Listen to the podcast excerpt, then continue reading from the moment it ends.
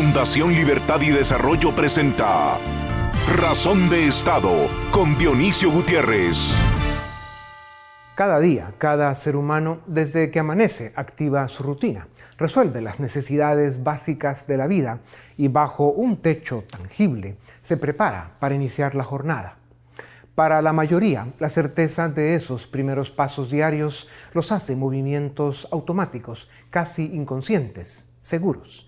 La actividad mental está en la preparación o la preocupación para enfrentar las responsabilidades y los desafíos del día. Sin embargo, para cientos de millones de personas en el mundo, su reto diario es sobrevivir, comer algo, aliviar una dolencia, tener donde dormir. Uno de los rasgos de los tiempos que vivimos es que se están acumulando el número de problemas y de crisis. Está aumentando el número de seres humanos que sufren y no estamos siendo capaces de ofrecer alivio y solución. Así se forman las tormentas perfectas. Se han olvidado cosas tan simples como que el buen gobierno crea las condiciones que generan inversión para que todos tengan trabajo, en lugar de robar o repartir los impuestos que paga la gente entre quienes no quieren trabajar. Se han organizado grupos que se dedican a usar la pobreza como instrumento de conflicto, no como un objetivo al que se debe vencer. Son los mismos grupos que ignoran el proceso económico, los mismos que nunca han creado una empresa, pagado un salario y menos un impuesto. Están atrapados por el dogma, el resentimiento y la consigna. Es cierto que son más libres quienes pueden vivir con menos, pero estamos hablando de vivir. El mosaico de dificultades, inconvenientes y amenazas que hoy enfrentamos tiene a demasiada gente sufriendo en América Latina y en otras regiones del mundo. La estadística y la historia confirman que en los últimos 70 años, a pesar de todo, hemos tenido evolución y desarrollo, pero en este presente turbulento estamos viviendo una temporada que si no se resuelve bien podría regresarnos a otra que podría disgustarnos de sobremanera. La política, la economía, el clima y la tecnología tienen de cabeza a un mundo que intenta descifrar el laberinto en el que se siente perdido. Hay escasez de líderes, ideas y soluciones. Estamos comprometiendo o incluso sacrificando nuestras libertades con demasiada facilidad. La democracia, con todo y sus defectos, sigue siendo la opción deseable y aceptable. La alternancia de izquierdas y derechas moderadas en los gobiernos dentro del marco democrático se vale y se necesita. Es sano que compitan, pero sin olvidar que el respeto a la vida, a la propiedad, a las leyes la libertad son el pilar de la civilización occidental, la forma de vida más exitosa, la que ha sacado a más pobres de la pobreza, la que ha desarrollado más naciones. No es perfecta, como digo, y necesita de mucho trabajo, pero las otras opciones atrasan y empobrecen. No tengo duda alguna sobre que la especie humana cantará victoria sobre este turbulento capítulo que estamos protagonizando. Lo que no me queda claro es cuánto durará, qué costos tendrá y cuánto dolor dejará. Al menos es evidente que abundan las oportunidades para aprender. La primera, no olvidar que el ser humano, el ciudadano, es la razón de ser del Estado. Cuando este norte se pierde, la civilización y la libertad están en peligro.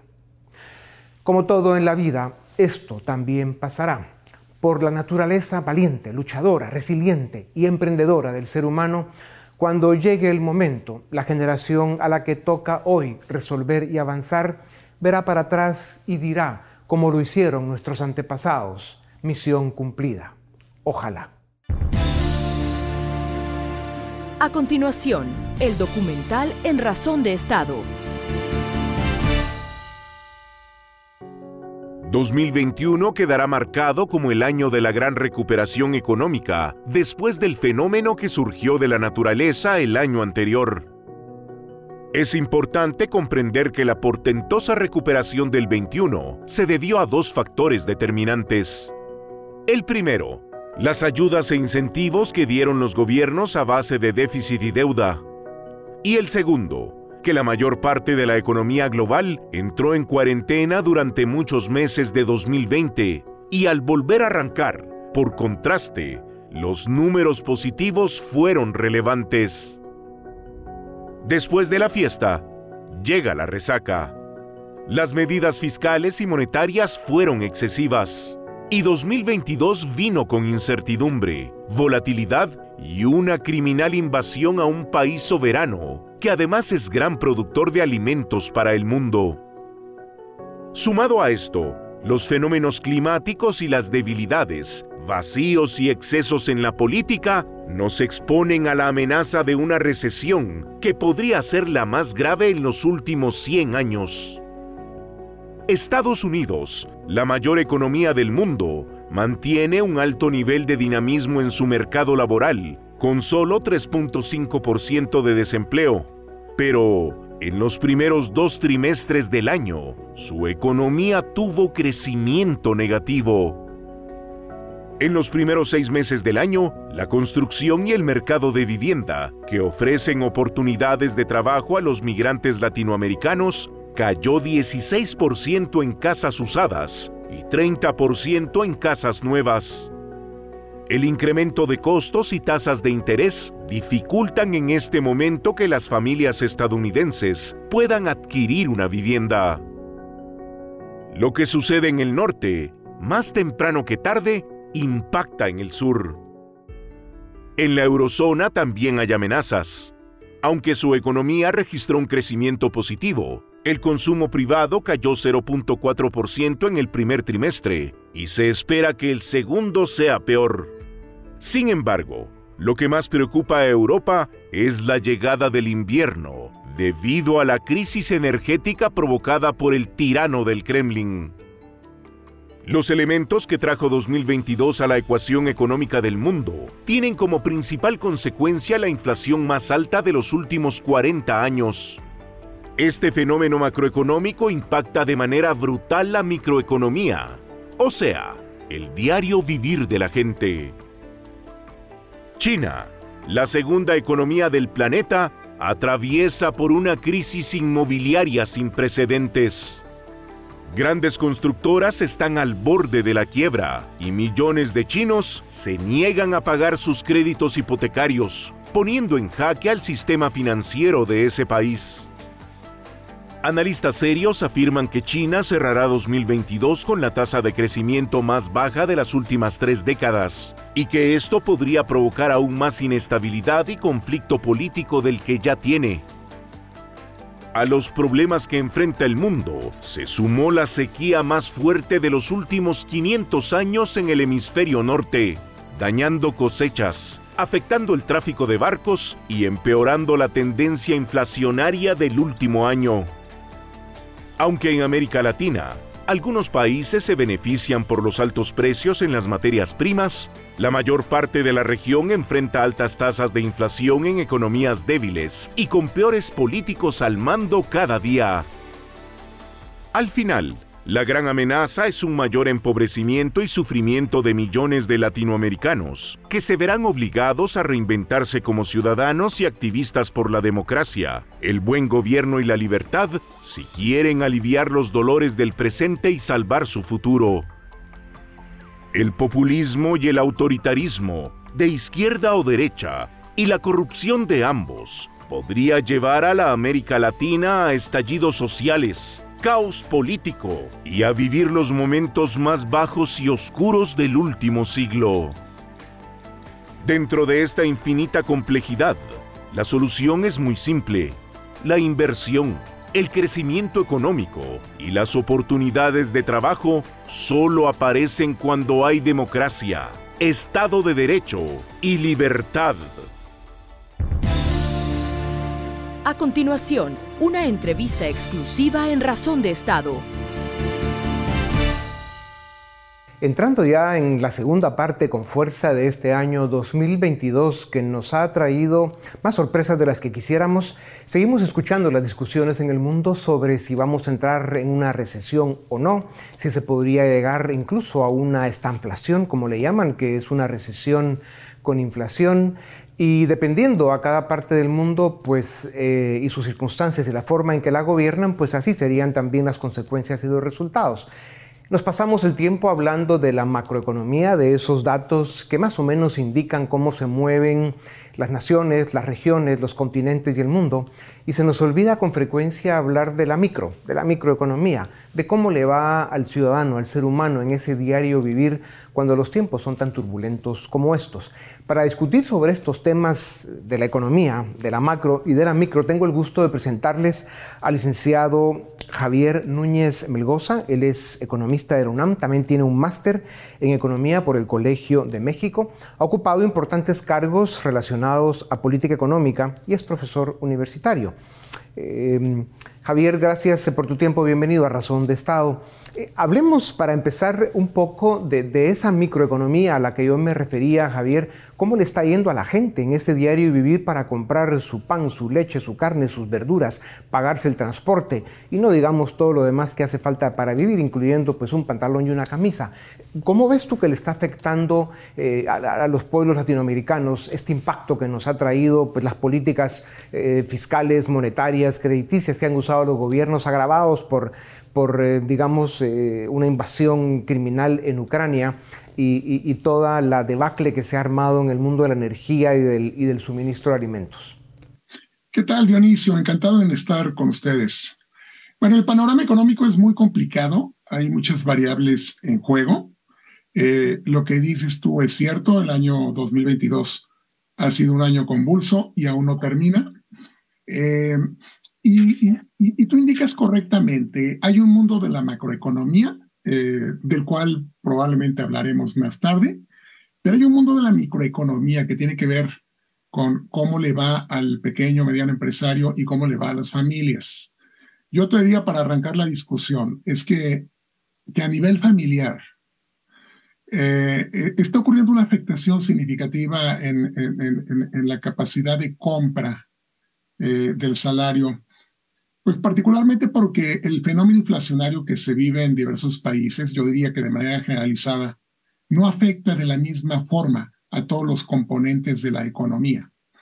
Y eh, fundamentalmente lo que está ocurriendo es que los bienes que adquieren las familias, sobre todo los alimentos, han crecido sus precios mucho más rápido de lo que reporta el índice inflacionario, que en todos los países, el índice inflacionario recoge de manera ponderada la eh, modificación, el cambio en los precios dentro de un periodo. Entonces, lo que te dice un indicador inflacionario, el índice precio al consumidor, eh, es un indicador que no refleja necesariamente la situación familiar. La gente, con justa razón, se queja de que en el bolsillo el impacto es mucho mayor de lo que dicen las autoridades. Ya. Javier, y, también es cierto que, eh, como bien dices, eh, los índices eh, que se publican pues dan unos datos y luego la realidad demuestra otros. E incluso hay una variación importante según el país y dentro de cada país, pues en regiones, en, en ciudades e incluso dentro de las mismas ciudades se pueden encontrar precios distintos a los diferentes productos que hacen falta para el diario vivir. Y claro, ahí es donde viene la complejidad del manejo político y económico en, las naciones, sobre todo de América Latina, donde los gobiernos pues obviamente quisieran que todo sea gratis si es posible, que los productores pues sigan produciendo sin costo alguno y vivir en ese pues, paraíso que en la tierra ya sabemos que no existe. Siempre al final eh, la mejor solución con todos los dolores que tiene pues va a ser dejar que los procesos productivos continúen, que se acomoden, que haya un mercado lo más libre posible para que eh, la oferta de productos, de bienes y servicios, pues pueda ir encontrando eh, pues esa posición óptima, ¿no? Donde le logre dar acceso a la gente. Pero esto se logra solo si hay competencia. Y luego el otro tema que mencionaste entre líneas es los ingresos, ¿no? La, la, la inflación que está pagando el consumidor es más alta que la que reportan los índices y también pasa lo mismo con los ingresos, ¿no? O sea, los ingresos no están subiendo a la velocidad que están aumentando eh, pues los costos del diario vivir. ¿En qué momento eh, se, cierra ese círculo para que la gente otra vez sienta un alivio, al menos similar al que se sentía antes de la crisis de salud, eh, que tampoco era perfecto, pero es la realidad del mundo? Mira, Dionisio, yo pienso que la inflación es probablemente el peor de los impuestos, porque normalmente los salarios se negocian con base en el índice de inflación oficial del periodo anterior. Entonces, siempre los salarios, eh, cuando se dan los incrementos, las negociaciones entre los sindicatos y los empleadores, se ajustan eh, por debajo del incremento de precios. E, e, esa es la verdad, ¿no? Eh, mientras más alta la inflación, mayor es la pérdida de poder adquisitivo. Yo creo que en este momento, salvo contadas excepciones, eh, en términos generales, no tenemos un problema inflacionario significativo, al menos Guatemala no lo tiene. La inflación en Guatemala se espera que fluctúe alrededor del 4%. En México eh, tenemos un problema porque nuestra inflación, el día de hoy salió la cifra, anualizada está en 8.6%, y en Estados Unidos también anda en el rango del 8%. Eh, eso se tiene que resolver rápidamente, porque mientras más tiempo pasa, eh, entonces el deterioro del poder adquisitivo va a ser, va a ser, puede ser mayor. Ya. Javier, y el hecho de que eh, estamos viviendo las consecuencias de pues, las políticas fiscales y monetarias de los gobiernos del mundo debido a la crisis de salud, eh, agravada esta crisis por, por eh, una invasión criminal en Ucrania, esto está generando dos crisis grandes que son más fáciles de identificar. Uno, el problema energético en el mundo, cómo han subido los precios de las materias primas para producir energía y dos, eh, la cadena de suministros para los alimentos. Sabemos que en la energía se irá encontrando alguna solución porque hay alternativas, eh, los mercados se van acomodando y de alguna forma esperamos eh, que la locura del Kremlin la pongan en orden y no escale a más el conflicto militar. Pero luego en el tema de la cadena de suministro de alimentos, ahí tenemos un problema porque esto ha sido afectado no solo por la situación eh, de Ucrania y Rusia, sino también por el clima, por la falta de recurso humano para eh, sembrar, para cosechar, para transportar todos los elementos que forman parte de la cadena productiva. Y esto sí nos puede poner, si no este año, el 2023, en un problema de escasez de oferta de alimentos. ¿Cómo ves ese panorama? Es cierto, eh, hay voces que alertan respecto de esa posibilidad. Eh, es posible que en varios cultivos los próximos ciclos agrícolas no sean favorables y empiece a haber alguna escasez de algunos productos de manera, de manera selectiva.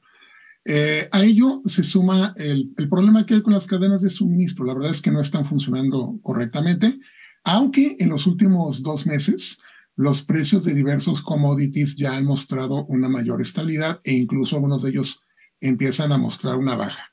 Pero si las cadenas de suministro no se reactivan de manera eficiente rápidamente, eh, la presión sobre los precios y sobre la escasez de productos va a continuar.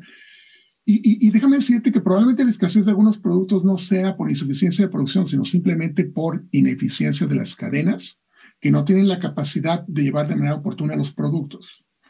Respecto al tema energético, yo, yo no soy tan optimista, eh, Dionisio. Eh, yo eh, veo que las semanas avanzan y poco a poco nos acercamos al otoño y después viene el invierno. Y Europa está en una carrera contrarreloj para lograr abastecimiento de combustibles que lo están comprando a precios muy altos, a pesar de que los energéticos han bajado de precio en las últimas semanas. Tenemos los precios más altos en muchísimos años. Y hay mucha, eh, hay, dudas acerca de la capacidad que pueda tener Europa para abastecerse eh, de inventarios suficientes para pasar de manera más o menos razonable el invierno. Yo lo que creo es que hay el riesgo de que una vez que venga el invierno y dependiendo también de la magnitud de, de, de, de la baja de clima, de temperatura, eh, vuelva a ocurrir una andanada de parte de Rusia. Rusia, acuérdate, históricamente siempre ha jugado en sus guerras, eh, tomando en consideración la temporada eh, invernal. Pues, en este caso, en este caso yo no veo que Europa esté, eh, pueda a, la a, la velocidad suficiente construir la infraestructura y desarrollar los medios energéticos alternativos para reducir su dependencia respecto a Rusia. Claro, y esto tiene que ver con, con esa amenaza que se siente en Europa de que entre los problemas que ya conocemos, más esta situación, puedan entrar en una recesión que incluso podría ser severa.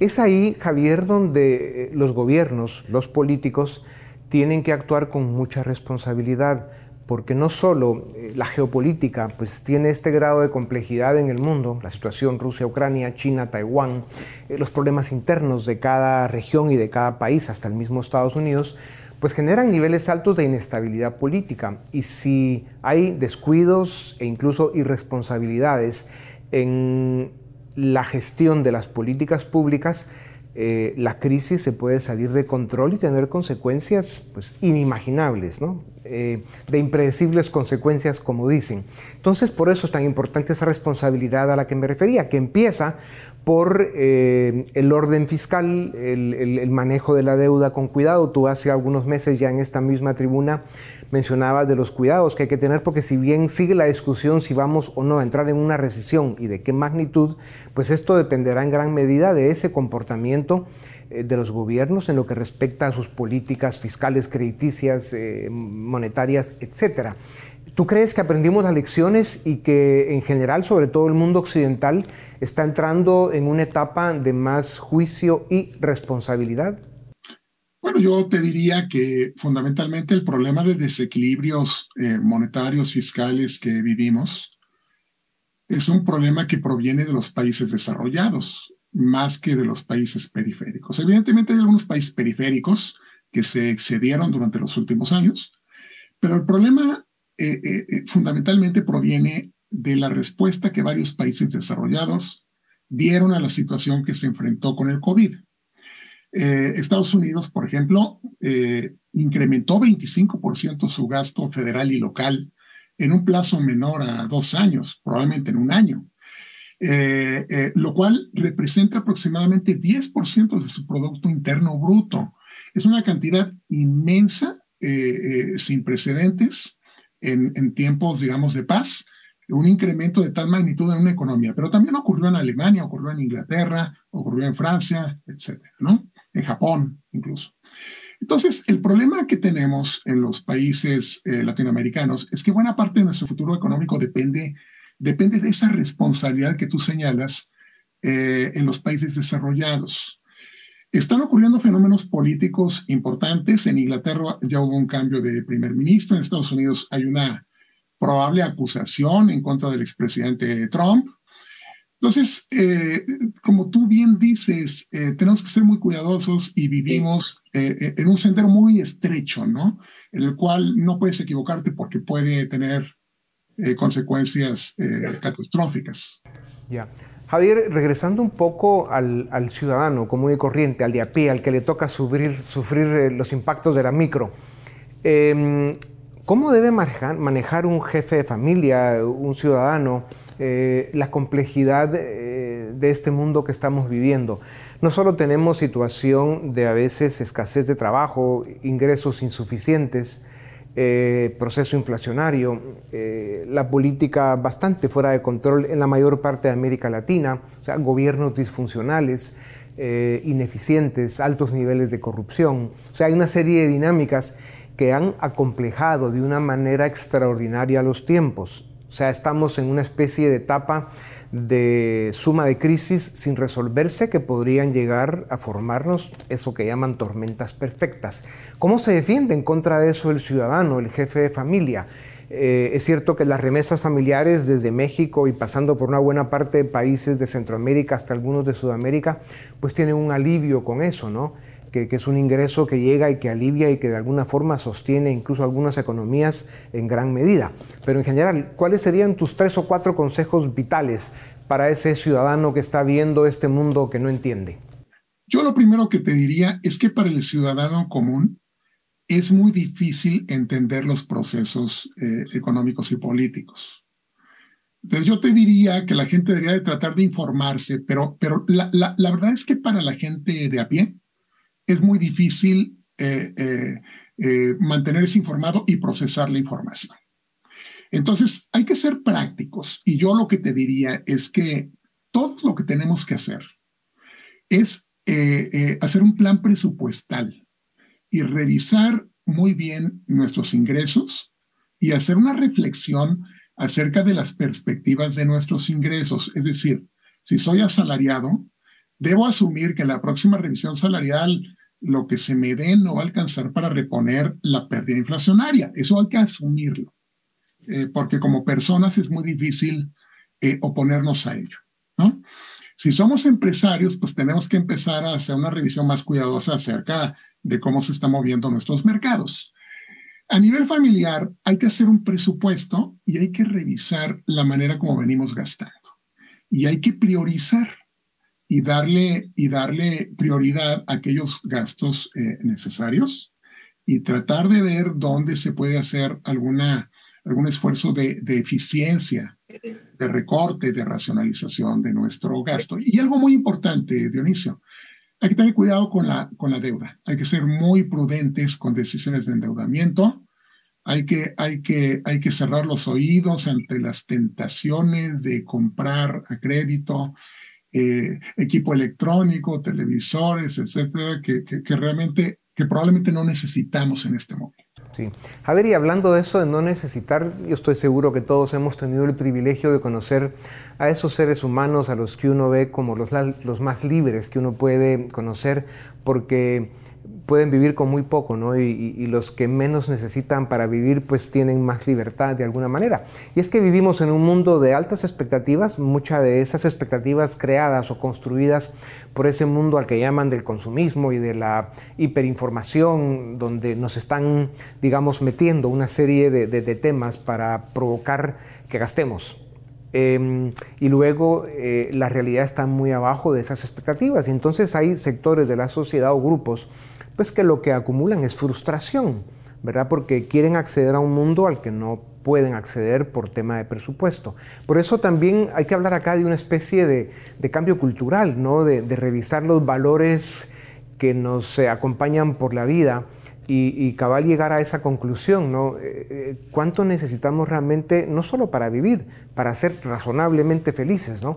Y esa es un poco la clave de la vida, que, es discusión para otro día y a lo mejor con una copa de algo enfrente, pero, o con un buen tequila, eh, en el caso de México, Javier, pero en todo caso, em, sí es muy importante el que, como bien lo dices, en esta etapa que está viviendo el mundo, pues tomemos conciencia de esta discusión, ¿no? Para empezar a a tenerla primero con nosotros mismos y luego con quienes nos rodean para poner orden y sentirnos mejor, porque es al final de lo que se trata. ¿no?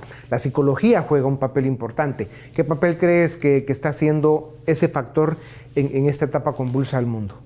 Bueno, en situaciones como esta eh, tenemos que emprender un proceso de reflexión, como bien señalas, y tenemos que aprender eh, a vivir con menos. Y tenemos que estar preparados para vivir con menos, sobre todo quienes ya estamos en una edad eh, madura y, nos acercamos ya hacia nuestro último tercio. Eh, eh, es muy complicado llevarlo a la práctica porque los últimos, las últimas décadas han sido de exuberancia, ¿no? la gente se acostumbra al consumo y le, le gusta, lo disfruta. Entonces, pues tenemos que hacer un, un esfuerzo de introspección para, para determinar, como tú dices, qué son las cosas que nos hacen felices y a partir de ahí, evidentemente, eh, se trata de establecer una, una escala de valores. E, eso es inevitable. A partir de ahí, también tienes que definir tu escala de consumo y tienes que ver para lo que te alcanza. Eh, eh, sensatamente, sin sacrificarte demasiado, sin castigarte, pero pensar desde un punto de vista racional, ético, eh, eh, eh, cuál es el, el, nivel de consumo que realmente requerimos para tener un grado satisfactorio de vida. Pues Javier, con, eso dicho, creo que, cerramos con, con, Estrella. esta ecuación de la vida, ¿no? que al final es un arte, no tiene nada de técnico, pues tiene mucho que ver con, con esos valores que uno logra identificar y con los que uno logra vivir para lograr esos niveles de satisfacción a los que uno siempre, eh, sobre los que uno siempre concluye que no es lo material lo que te hace feliz, sino otras cosas que normalmente no hay que comprarlas. Así que en todo caso, Javier, eh, eh, gracias por tu tiempo. Sigamos observando lo que está pasando a nuestro alrededor, sobre todo en América Latina, en este mundo tan complejo. Esperemos que la tecnología nos traiga algunas soluciones para poder vivir mejor con bastante menos, porque así debería ser. Para eso debería servir en gran parte la tecnología y como dicen, que Dios nos acompañe. Javier, muchas gracias. A ustedes también gracias. Esto es Razón de Estado. A continuación, el debate en Razón de Estado. ¿Qué tal? Bienvenidos al debate en Razón de Estado. Hoy tenemos dos temas interesantes para nuestro debate. En primer lugar, como ustedes sabrán, eh, pues ya se hace público el sexto caso de corrupción en contra del el presidente peruano Pedro Castillo y su círculo. Ahora ha salido acusada también eh, su cuñada, indirectamente su esposa. Ya son, como digo, seis casos. Eh, también salpican estas investigaciones a su ministro de Transporte y veremos y analizaremos muy bien qué es lo que está pasando en el Perú. Pero también hay noticias desde Argentina, ¿no? porque finalmente hay acusación, o, más bien el Ministerio Público pide 12 años de cárcel para Cristina Fernández de Kirchner, básicamente por una estructura de defraudación en la causa vialidad. Así que está acusada ahora de, de ser la jefa de una asociación ilícita. Así que para entender mejor qué está pasando en Argentina, qué está pasando en Perú, ya me acompañan desde Lima, Perú, José Ignacio Beteta. Él es director de la Asociación de Contribuyentes del Perú, del portal piensa.p y del medio periodístico vigilante.pe. Bienvenido, José Ignacio, desde Lima. También me acompaña desde Buenos Aires, Argentina, el querido doctor Ricardo Rojas. Él fue magistrado, es profesor universitario, es abogado, es doctor en historia económica, escritor entre otras muchas cosas más. Así que muy agradecido que nos acompañes, Ricardo, y voy directamente contigo para que nos expliques bien qué, es lo que está pasando con la causa de Cristina. Sabemos que el fiscal pidió dos años de cárcel por una estructura de defraudación, pero contanos un poco más acerca de lo que está pasando. Sí, bueno, hay varias causas contra Cristina, eh, muchas de ellas vinculadas, ¿no? En realidad, una maniobra gigante de estafa de quedarse con dinero público que se realizó a través de distintos mecanismos, por lo tanto se abrieron investigaciones separadas. Una de esas investigaciones es la que tiene que ver con el uso de la obra pública, fundamentalmente caminos y rutas, eh, que el Estado los pagaba a una empresa eh, armada por Néstor Kirchner eh, con uno de sus amigos. Digo, em, eh, el, principal eh, eh, empresario vinculado con esta, con esta causa era el cajero de un banco en Santa Cruz, donde Néstor tenía cuenta. Imagínate, pasó de ser cajero de banco a ser uno de los empresarios más ricos de Argentina a través de la obra pública. La maniobra era, el Estado lo contrataba para hacer rutas, no las hacía o las hacía a medias y parte del dinero retornaba a los Kirchner a través de varias vías. Algunas era el dinero en efectivo, ¿no? Se han visto muchos videos sobre bolsos con euros, ¿no? Eh, eh, la famosa frase de que los euros no se cuentan, sino que se pesan, era tal la cantidad de dinero que la, eh, digamos, la calculaban sobre la base del peso. Sabían cuánto valía un billete, cuánto pesaba un billete de 500 euros, entonces pesaban los bultos y con eso calculaban el valor. Eh, y otra forma era a través de los hoteles que Cristina construyó en la Patagonia, hoteles de lujo, que siempre estaban con este, las localidades, las habitaciones vendidas, pero nunca había nadie eh, en ellos. Eran una forma de, de pagarles el retorno a través de comprarles noches de habitación en los hoteles. A ver, Ricardo, sí, eh, me, llama mucho la atención. Pues, mencionabas al, empresario, ¿no? al cajero de banco, que, es el principal, eh, digamos, operador de esta estructura, Lázaro Báez. Decía la fiscalía que su fortuna creció 12 mil por ciento entre 2004 y 2015. También está imputado eh, José López, que lo recordarán muchos para las noticias, ¿no? que era el que estaba lanzando eh, 9 millones de dólares a un convento. Eh, el fiscal Ricardo decía que, que, esta era la estructura de corrupción más grande que se ha conocido, por supuesto.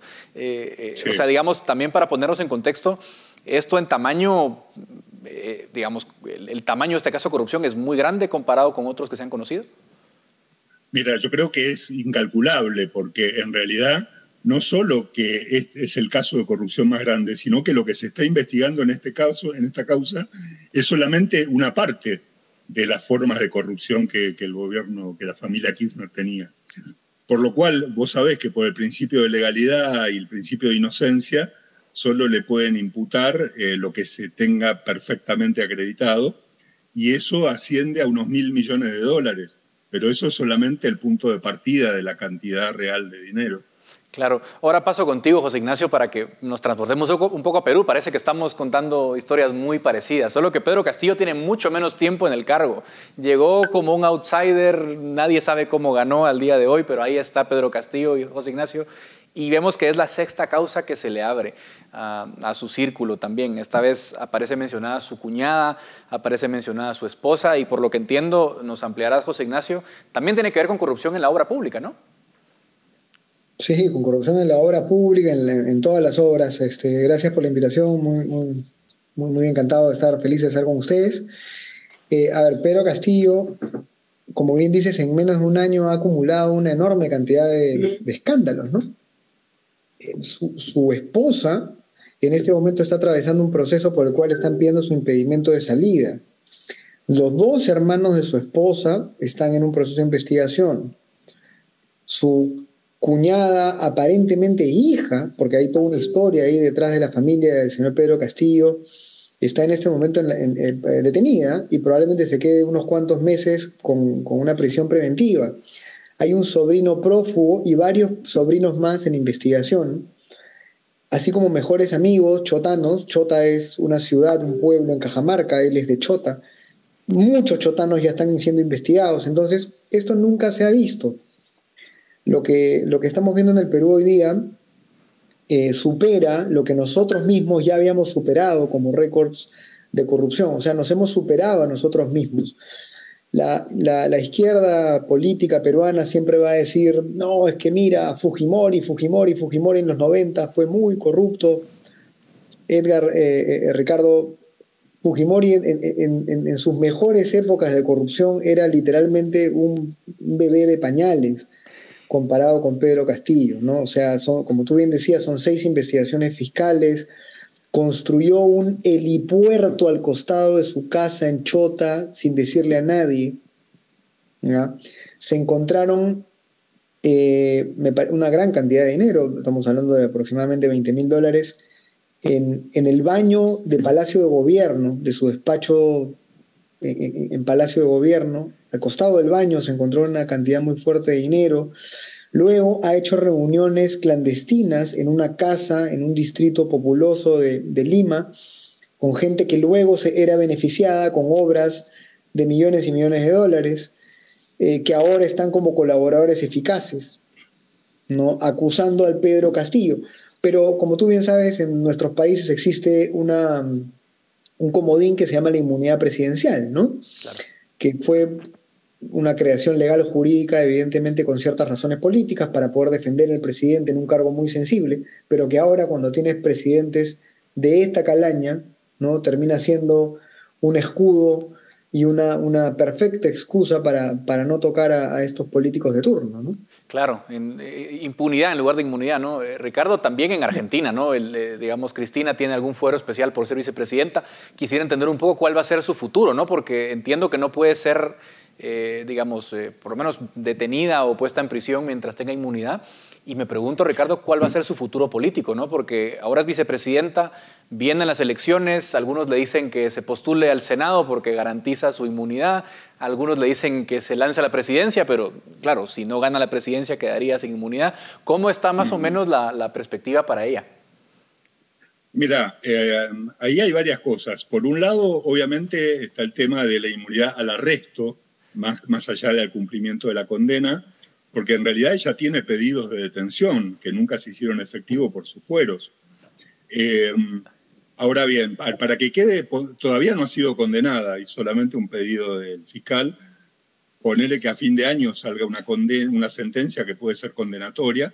Luego vienen los periodos de apelaciones, que son lentos y pueden pasar dos o tres años hasta que la Corte resuelva el último recurso y quede completamente firme. Para entonces Cristina ya va a tener la edad que le permite la prisión domiciliaria, con lo cual no va a pisar una cárcel, en todo caso tendrá que elegir en cuál de sus mansiones se va a, recluir. Pero, eso, pero por otro lado, desde hace un par de días se está discutiendo mucho la posibilidad de un indulto, que siempre se pensó que el hecho de que Cristina fuera candidata a vicepresidente y era un presidente tenía que ver con que ese presidente la iba a terminar indultando si las cosas se ponían complicadas. Eh, Cristina no quiere ser indultada porque ella en su locura piensa que no hizo nada malo y que está siendo perseguida políticamente. O sea, sería un insulto para ella un pedir perdón por algo que para ella no hizo. Por lo tanto, yo creo que eso lo discuten más sus abogados que ella misma. Pero siempre está esa posibilidad del indulto, ¿no? Claro, y, en el caso peruano, José Ignacio, decir, veo yo que, bueno, sí, el presidente tiene inmunidad, pero también ustedes tienen una figura ¿no? conocida como la incapacidad moral, ¿no? Es decir, a Vizcarra se le, sacó por decisión del Parlamento. ¿Cómo están las perspectivas para Pedro Castillo en ese sentido? Eh, cuando Pedro Castillo entró al poder, existían aproximadamente 34 congresistas que eran de su partido, del partido oficialista, y luego otros 15 congresistas que iban a ser alineados con la izquierda de Castillo. El gobierno de Castillo es un gobierno de izquierda para, los que nos están viendo. Entonces, em, en el transcurso de este año se han ido dividiendo, ¿no? Perú Libre ahora no tiene más de 20, 25 congresistas, ya perdió 10, 11, y las otras bancadas también se van partiendo en, pedazos. Entonces, se ha votado dos veces la vacancia de Castillo, eh, a fines del año pasado en diciembre y ahora en abril. Las dos veces no se alcanzaron los votos para poder vacar al presidente. ¿Por qué? Para vacar al presidente en el Perú necesitas 87 votos, que es, digamos, la mayoría absoluta del, Congreso, no la mayoría simple, es una mayoría calificada. Y no se juntan los 87 votos porque siempre tienes 50, 45, 50 congresistas que blindan al presidente y son los congresistas de las bancadas de izquierda. Esa es una, primera, una primera tubería que no ha funcionado. Entonces no lo puedes vacar por incapacidad moral por esa razón. Por otro lado, se abría la ventana, en un momento se abrió la ventana de, la infracción constitucional, ¿no? Porque Castillo en una entrevista que dio a CNN, a, Rincón, a este periodista, esbozó la posibilidad de darle mar a Bolivia. Claro.